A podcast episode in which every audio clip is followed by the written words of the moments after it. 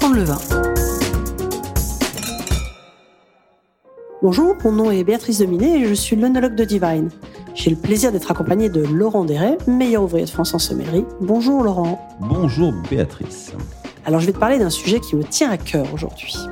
Ce sont les vins doux naturels. Qu'est-ce que ça naturel tout ça?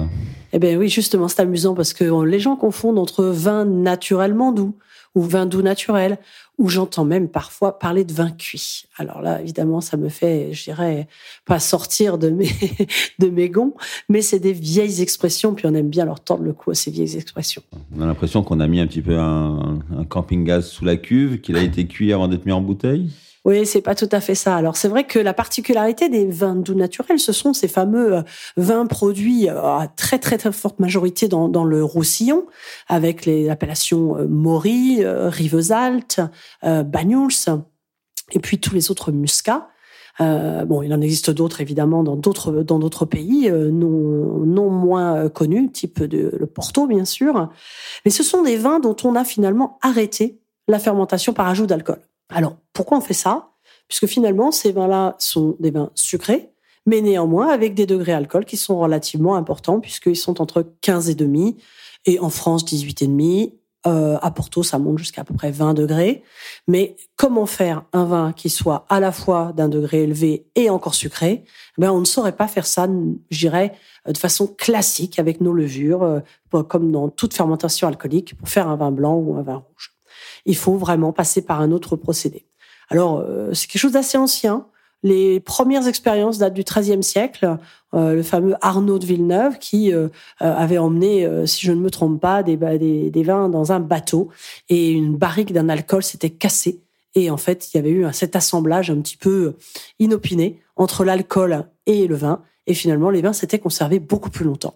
Donc de cette expérience-là, on est parti euh, l'habitude de, je dirais, de vinification des vins doux naturels. C'est un petit peu l'origine que l'on donne aussi aux vins de Porto, euh, qui sont des vins dans lesquels on rajoutait hein, de, de l'aqualente, de l'eau de vie portugaise pour les muter. Donc effectivement, cela stoppait la fermentation lorsqu'ils voyageaient, donc ça les stabilisait. L'alcool sert d'antiseptique, oui. L'alcool tue les levures, effectivement. Les levures ne peuvent plus transformer le sucre en alcool, donc on a naturellement hein, donc des, sucres résiduels dans le vin, et, ça permettait de le transporter. C'était effectivement une méthode de conservation. Les, Portugais qui commerçaient, qui avaient des accords commerciaux très importants et économiques avec les, les Anglais, euh, on est au XVIIe siècle, au XVIIIe siècle, on en toutes ces périodes-là où euh, il y a eu des accords entre anglais et, portugais. Et pour traverser euh, ce, bout d'Atlantique, euh, il, fallait conserver le vin. Effectivement, l'ajout d'alcool à l'origine, c'était beaucoup pour a beaucoup permis de faire de, non pas seulement de stopper et de faire des vins doux, mais aussi de conserver le vin à une époque où les vins étaient très instables. on n'avait pas les méthodes onologiques actuelles. Et donc, petite différence avec les vins naturellement doux, puisque ça a été évoqué au tout début.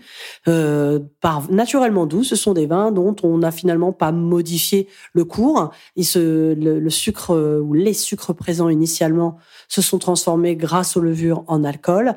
Et c'est le cas ben, des sauternes, c'est le cas des Montbazillac, des Coteaux du Léon, des vendanges tardives, de Gewürztraminer ou autres. Euh, beaucoup de vins sucrés. Et cela, ce sont les vins naturellement.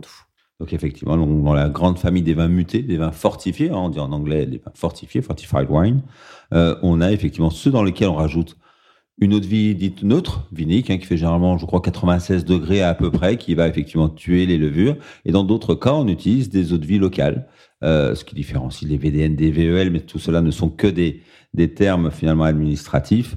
On est dans cette famille des vins mutés, où le but, il est toujours le même, stopper la fermentation, donc on le fait plus ou moins tôt hein, pendant la fermentation pour garder plus ou moins de sucre, soit donc avec des alcools euh, viniques plutôt neutres, soit avec une eau de vie locale. On connaît les ratafias, le ratafia de Champagne par exemple, ce qu'on appelle la famille des mistels, comme les pinots des Charentes, dans lequel on rajoute euh, l'eau de vie de cognac dans un mou de raisin de cognac pour pas qu'il parte en fermentation ou le stopper suffisamment tôt. Ou on pense aussi aux flocs de Gascogne. Donc c'est dans toute cette famille-là qu'on va retrouver ces vins mutés qui nous amènent à la fois de la rondeur, parce que les sucres ont été conservés, mais aussi une puissance en alcool qui fait généralement une vingtaine de degrés. Oui, tu as dit VDL euh, rapidement, mais euh, juste peut-être un petit rappel, les vins de liqueur pour ces fameuses appellations dont on utilise des eaux de vie euh, d'appellation.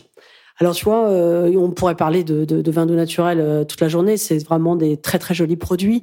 Euh, moi, j'ai un souvenir absolument magique hein, d'une association entre un muscat de Rivesaltes et je me souviens même du domaine de Cazes sur un roquefort. Et là, ça a été vraiment un grand moment de découverte. Hein.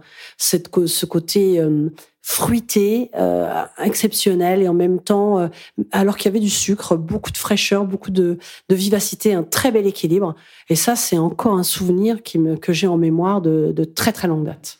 Et ce qui est passionnant avec ces vins mutés qui ont vieilli chez VDN, par exemple, qui ont vieilli très longtemps, tu parlais de Rivesaltes, c'est qu'on va trouver des vieux millésimes. On est capable aujourd'hui encore, tu parlais de la famille Caz, mais on peut trouver des, effectivement sur Rivesaltes de très très vieux millésimes parce que ces vins vieillissent très très très longtemps. Souvent on nous demande, à toi comme à moi, des amis veulent l'année de naissance de leur enfant qui vient de naître pour le boire à l'occasion des 20 ans, des 30 ans, des 40 ans, alors que la plupart des vins rouges ou blancs ne vieillissent pas spécialement bien, 20, 30 ou 40 ans, mais les vins doux, d'une manière générale, les vins sucrés, conservés par le sucre, et les vins doux naturels en particulier, vieillissent extrêmement bien. Donc, on peut se faire plaisir à moindre frais avec de très vieux millésimes. Quand je dis très vieux, c'est 30, 40, 50 ans sur des vieux vins doux naturels comme Rivesaltes, comme tu viens d'en donner l'exemple. Donc, un, une, une bonne chose à savoir, ce sont vraiment des vins de garde.